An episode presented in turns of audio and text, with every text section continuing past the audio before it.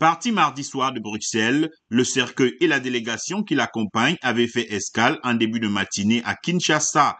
Ils ont alors emprunté trois petits appareils qui se sont posés l'un après l'autre en début d'après-midi sur la piste en terre battue de l'aérodrome de Tchumbe dans la province du Sankoro dans une ambiance de fête avec comité d'accueil, chef coutumier, orchestre et danseurs traditionnels. De Tchumbe, le cortège doit parcourir 25 km pour se rendre à Onalua, le village qui a vu naître Lumumba en 1925, où sont prévus deux jours d'hommage.